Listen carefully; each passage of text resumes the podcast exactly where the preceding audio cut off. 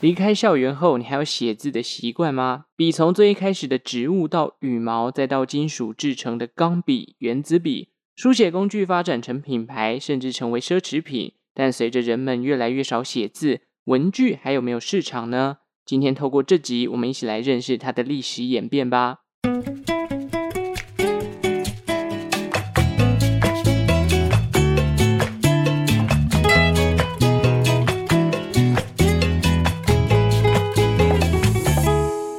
生活周遭的历史大小事，欢迎收听《周报时光机》，我是主持人派翠克。最近真的杂事比较多，休息了一个礼拜，原本打算还要多休息一点的，但我发觉停更真的很容易上瘾啊，所以想尽办法要让自己赶快在这礼拜把内容给生出来。这件事情真的有点像跑步，你如果跑到一半停下来，再重新想要再跑起来，那个要花费的力气其实也不小。但很感谢上礼拜说要停更，就很多人跑来这个 IG 私信我，跟我画下，就说：“哎。”这个辛苦了，休息一下子，好像是第一次那么多人来私讯我。总之，谢谢大家这个鼓励啦。那我们今天要来谈什么样的主题呢？不知道大家现在写字的频率还高不高哦？现代人应该打字远远比写字来得多了吧？除非你还是学生哦，不然现今社会上的工作，你想跟这个主管沟通来啊，在公司里面上班是用电脑，所以打字的机会已经远远比写字来得多了。虽然我自己偶尔还是会有写字的习惯，因为写下来的东西那个印象会比较深刻嘛，加上手写，哎，比较有温度。说真的，收到一封手写的卡片，比你一封打字出来的卡片还要来得感动啦。当然，前提是那个人的字不能太丑，像我就还是宁愿用电脑打字的，因为真的字太丑了。但字要好看，除了本身自己这个呃练习手写之外，一支好的笔也是很重要的。所以这集呢，又来跟大家聊聊钢笔的历史。我们会从笔的发展演变，带一点钢笔的品牌故事，最后来谈谈钢笔为什么给人一种尊贵奢侈品的感觉。我曾经呢，哦，用过钢笔来写字，以为这样的字迹就会有进步变美了，殊不知，哎，我的字变得更丑了。在正式进入主题之前呢，别忘了追踪周报时光机的 IG 哦，连结就在下方的资讯栏。要探讨笔的起源，就必须要先有文字或者是图案的概念。现今世界上公认苏美人发明的楔形文字是最古老的文字。这类文字啊，多半被发现刻在泥板上面。当年的苏美人把芦苇的杆子前端削尖，当做是我们现代人的笔，然后把楔形文字给刻上去。事实上，芦苇笔不止在两河流域被发现哦，古埃及的遗址当中也曾经出土类似芦苇笔的工具。换句话说，古代人的笔就是从芦苇的杆子做的。至于一支芦苇笔要怎么样生产，首先呢，他们会找到长度啊、粗度合适的芦苇，将它浸泡到水中一段时间之后，再来进行切割。泡在水里面的原因呢，是为了避免这个芦苇杆脆化，这样在削尖的过程当中才不会导致芦苇断裂。不过，相较于苏美人是刻在泥板上面，古埃及人呢，则是发明了莎草纸。这种纸张的原料来自一种植物，叫做纸莎草，呃，跟莎草纸听起来超像哦。它主要呢生长在这个尼罗河三角洲的沿岸，是当初古埃及人重要的作物之一。它不仅呢可以食用，还可以拿来祭拜神明，甚至是做成书写的纸张。那纸莎草的英文呢叫做 papyrus，它的开头啊是不是跟英文的纸张 paper 有点类似呢？据说纸张的英文这个单字啊，就是起源来自于这个纸莎草啦。相信可能就会有人好奇啊，诶，既然是要写在纸张上，那就是没有办法用刻的嘛。那这样古埃及人是怎么样写出字来的哦？其实古埃及人不只研究出了莎草纸，他们甚至还掌握了墨水的技术。有一篇刊登在美国国家科学院的期刊里面就有提到，国外学者呢针对了莎草纸上面的墨水进行成分的分析。他们发现啊，古埃及人透过烧成黑炭的木材，搭配一些粘性的物质，例如说树脂啊，还有一些植物油混合而成。整体而言，这个啊，古埃及人用的墨水啊，比较像是油漆的 feel 哦。而且古埃及的墨水除了黑色之外，还有不同的颜色，例如红色。那当中呢，就掺杂了一些类似铅啊、铁啊、铜啊，或者赭石等等不同的金属矿石的成分。至于芦苇笔的下一代，哎，就来到了大家这个看电影很常会看到的羽毛笔啊。纸张呢，也从莎草纸进化到了羊皮纸，人类的书写历史呢，等于是从剥削植物进化到剥削动物了。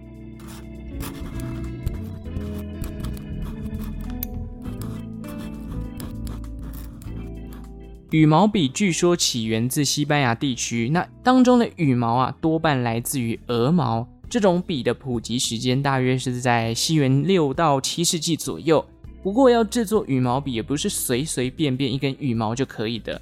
它一定要选用呢最大最粗的部分，利用毛细孔来吸取墨水，而且不同种类的鸟啊，这个生产出来的羽毛笔的等级也不一样，就跟我们现在的原子笔笔芯一样，哎，有零点三八、零点五、零点七、一点零等等不同的粗细。据说羽毛笔当中啊，这个粗细呀、啊，这个握感啊，这书写起来感觉最好的顶尖品种，就是来自于天鹅的这个毛哦。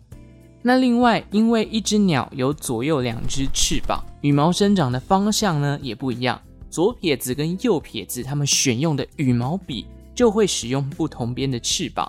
这样子呢，哎，这个羽毛笔的数量啊不仅更少了，而且还要依据使用者来搭配不同的款式。所以这项工具在当时啊，也不是一个便宜或者说廉价的东西。羽毛笔可以说是整个西方世界使用最久的一种书写工具。打从刚刚前面提到的六世纪开始，一直到十九世纪，人们都是用这个款式的书写工具在记录文字的。当然，过程当中呢，也出现过不同种类的笔，但是一直没有普及化。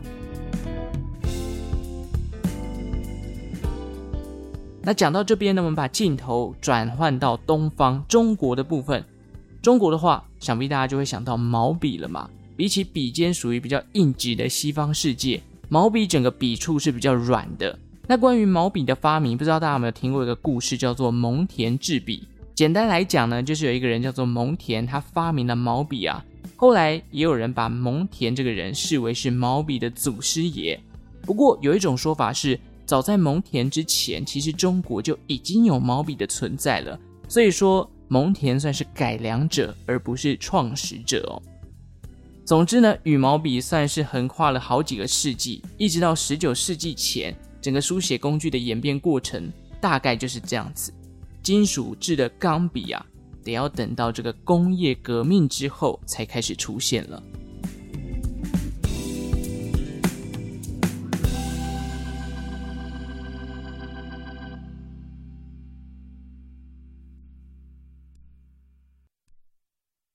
工业革命后，人们对于金属制品的生产技术就有所提升，不仅在制作成本上面有所降低，同时呢，也加快了整个的生产流程。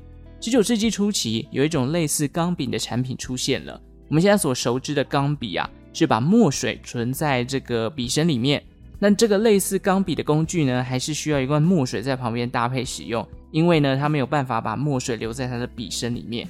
因此，英文称它叫做 dip pen，中文叫做沾水笔。那沾水笔呢，主要有两个部分组成哦，一个是木质的笔身，另一个就是前端的这个金属制成的笔尖了。通常笔尖可以吸附墨水，只要将笔浸泡在墨水一段时间之后，就可以填满，然后来进行书写了。那在羽毛笔盛行的年代啊，也有人尝试过发明这种金属笔尖的工具。但一方面，就像我刚才讲的，工业革命之前制作金属的成本相对是比较高的。第二个部分就是金属也不是那么容易取得，因此啊，在这个工业革命后的西元一八二零年代，有一位英国的商人叫做 John Mitchell，他透过机器大规模生产出了金属制的笔尖，才让这个沾水笔得以普及化。这也让汰换率很高的羽毛笔相形失色，因为羽毛笔的笔尖写久了，它可能这个钝化之后。这个笔触啊，可能就没有这么好，那可能就要再有新的羽毛去代替了。因此，在这个沾水笔普及化之后，羽毛笔就渐渐的开始被淘汰了。紧接着，也有很多人嗅到说：“哎呀，这个沾水笔好像蛮多人喜欢的。”嗅到了这块商机，也就纷纷的加入，然后来抢食沾水笔的行列，更促进了这项工具的改良跟发展。那当年呢，John Mitchell。他就是在英国的伯明翰地区展开他的笔尖生意。随着更多的品牌入驻之后啊，造就了伯明翰地区啊沾水笔的贸易盛行。沾水笔普及之后呢，也促成了英国当地的教育发展，同时也大大降低了他们当地的文盲比率。所以没有想到吧，一个这样的书写工具呢，就可以大幅的改善教育的环境啊，跟这个教育的现场，然后导致文盲越来越少。至于现代版的钢笔是什么时候发明的呢？哦，十九世纪中后期啊，有一位叫做 Louis Waterman 的人，有传闻说，当年他在签署一份合约的时候，结果好死不死，他这个使用的笔因为漏水，滴了一大滴墨水哦，在这个合约上面，他想说完蛋了，这样怎么签？所以他就赶快回家，然后啊，这个手忙脚乱的想要准备好一份全新的合约，再来跟这个客户签约。就等他整个整理好，然后又回到现场要跟客户来进行这个签约的动作的时候，才发现靠啊，客户已经跟别人签约了，他就觉得啊，都是这个笔害的，害我没有办法拿到这笔生意啦。所以啊，这一段经历啊，就刺激了 Waterman，他想要去改良当时的钢笔。到了西元一八八四年呢。他成立了 Ideal Pen Company，一边销售钢笔之外，也不断的精进自家的钢笔产品。那 Waterman 改良后的钢笔啊，其实整个墨水的供应变得非常的稳定，不像这个可能写一写，突然一大滴就滴在你的纸上了。他也将产品在美国申请了专利，而且除了功能性之外呢，啊，这个 Waterman 也很有商业的头脑。他觉得一支笔啊，除了功能性要高之外，这个外观啊、美观上面也可以做加强。所以在外观的部分，整支笔身的设计也更为的精致，连笔尖呐、啊，它都用了十四 K 金的材质。至此开始，现代版的钢笔开始普及化。那 Waterman 呢，也靠着自己的设计，在一九零零年的巴黎的世界博览会上面荣获了金奖。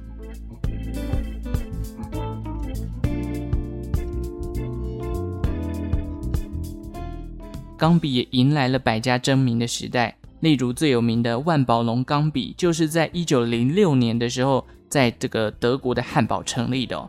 原先这个万宝龙啊，它其实抢占的是价格便宜的钢笔市场，但随着公司被陆续的转手跟收购之后，他们家的商品定位开始有所转变，舍弃了原本的平价市场，转战奢侈品。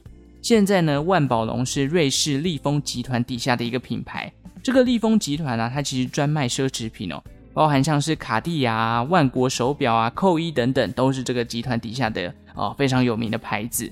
当然，钢笔也不是只有欧洲品牌啦，例如说，呃，这个日本最早的钢笔品牌叫做写乐，还有百乐文具呢，哦，人家早年啊也是以钢笔为主力产品的，旗下的 Namiki 钢笔跟微笑钢笔也是不少这个文具控的爱啦。那当然哦，我们台湾哦，在钢笔的行列也是有自产品牌的。国产品牌 SKB 钢笔，不知道大家有没有听过哦？它也是这个台湾的钢笔品牌代表之一啊。每个牌子呢，当然都有各自的支持者。我上网这个 Stationery 版这个 PTT 上面看过，哇，一支笔都不便宜，要价都几千块、几万块以上的。所以说，文具啊，真的也是一个花钱的坑哦。话说回来，早期钢笔呢，有一个比较麻烦的地方。那就是钢笔在一些比较粗糙的平面上，其实很容易写不出字，跑不出墨水。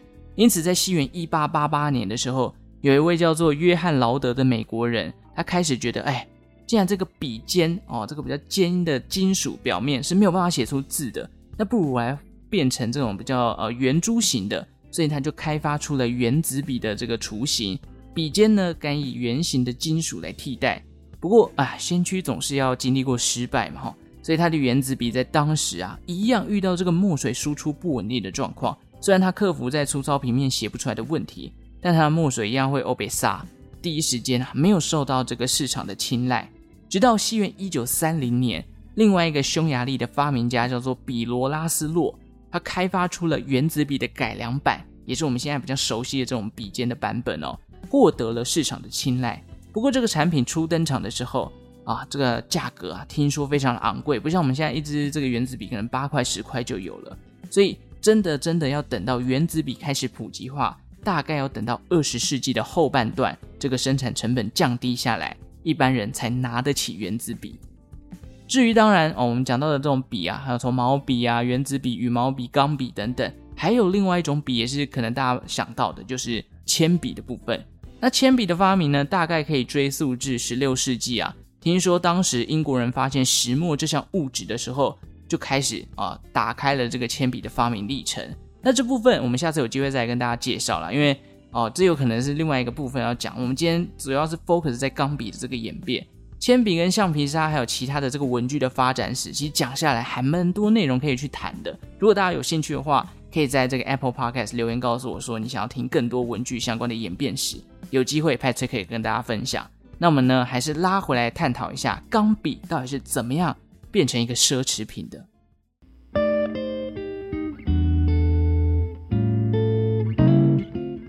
我网络上看呢，这个钢笔的价格啊，范围真的非常非常的广哦，从几百块到三十几万的都有。相信呢，也一定有过破百万的钢笔。毕竟一部分的钢笔现在的定位已经从原本使用上面的文具晋升成为奢侈品的收藏。那要区分一支钢笔的价值，可以从几个部分着手。首先当然是从它的笔尖嘛，从粗细啊、材质啊、硬度啊、软度，再来还有笔芯的部分。那笔芯之后还有外观，这个握笔的笔身也是决定价格的关键。一般来说，如果笔尖呢，它是这个价格比较高的钢笔，可能就会用上黄金这种金属，那当然就要价不菲了。有些笔身呢，啊本身会镀金，或者是刻上一些非常细致好看的雕刻图案。笔芯的话，多半是用硫化橡胶啦。那笔芯因为就是藏在里面嘛，所以它最重要的是它功能性，就是要确保墨水能够顺利运作就 OK 了。最关键是在笔身跟笔尖，好比呢，我上了这个万宝龙的官网，看了一下它的艺术大师系列，其中看到一支致敬梵谷的哦，一支要价将近十二万元，因为笔身融合了雕刻梵谷的名画这个向日葵跟普罗旺斯的麦田啦。那我随意的念一下它官网里面的一小段文案，让大家感受一下十二万元钢笔的魅力。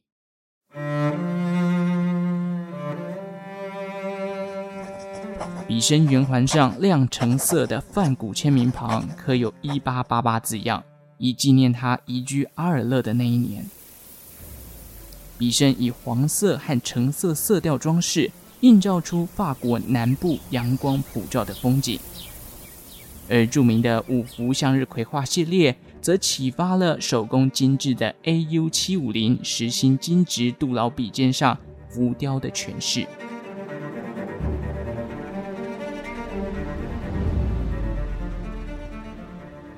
好，听完有没有觉得，哎呀，如果能够握有这一支十二万元的钢笔在手上，是不是就可以瞬间穿越到那个年代的法国南部，并且吸收来自梵谷的艺术能量了呢？哦，如果你听不懂也没关系，代表我们可能没有这个艺术的造诣了。好了，总之钢笔成为奢侈品哦，其实我觉得整个历史的演变是很难找到一个确切的证据或原因。但我觉得就跟大部分的奢侈品一样，只要你够稀罕、够珍贵、有故事又能代表身份地位，那这样的东西就有它的理由可以去成为一种奢侈品。也许呢，某一部分的原因是因为这个钢笔它刚好处于这个人类文明进步的时代，而且是一个必备的工具。从工业革命到二十世纪，大家的生活品质都有所提升嘛，那生产东西的成本就越降越低。大家的生活过得越好，对于生活的品质就会有更有要求，而且中产阶级呢，也在工业革命后慢慢的崛起了。加上品牌意识、品牌包装，帮这些产品多了一种附加价值。最有名的呢，当然就是一九二零年代啦，它被称为 Roaring Twenties，咆哮的二十年代。那时候的民众呢，基本上都超强的消费力跟欲望的，这也带动了很多的品牌在那个时候窜起。总之呢，现在想到钢笔啊，不会觉得它单纯就是一个文具而已，更像是一种呃绅士他自己会配有的配件。那我也蛮好奇，有没有听众是有在收藏文具的？有没有文具控啊？欢迎跟我来分享一下你们的战利品哦。其实说实话了，因为我们现在我自己周围的这个日常生活的应用场景来看，文具相关的市场应该要是萎缩的哦。我基本上已经看不到我同事有在拿笔的，很少很少。大部分都是拿手机在那边打字嘛，但有趣的是，其实国外做过一个市场调查哦，二零一九年全球文具的产品市场价值大概是两千零四十八亿美元。那他们预计啊，到二零二七年呢，这个文具市场的市值将来到两千七百六十三亿美元，也就是它其实依旧维持了一定程度的成长。那成长的原因啊，报告里面认为包含文具商品走向克制化跟精致化。这不难理解哦，就是一个产品它可以越来越精致，那它可以卖的价格当然就会越来越高。那加上呢，大家的这个书写工具啊，越来越有个人的特色。那要追求个人，要做客制化，那当然价格一样会往上走。加上啊，品牌的意识也不断提升啊，带动了产品的附加价值。虽然现在一个礼拜可能不一定会写到字，我可能一个礼拜写的字不超过五百个吧，但文具的部分哦，其实还是没有被淘汰哦。看一下 PTT 的 Stationery 版，其实还是很多人在讨论不同的文具用品，所以可以知道很多人还是很喜欢手写的内容的。加上啦。哦，我们已经离开校园，所以我们不知道。可是校园里面，大部分人还是有在写字的哦。好，以上就是对于笔的历史跟一些钢笔的介绍啦。最后呢，哦，因为上礼拜停更嘛，所以来念几个周报时光机的评论跟表单的回馈啦。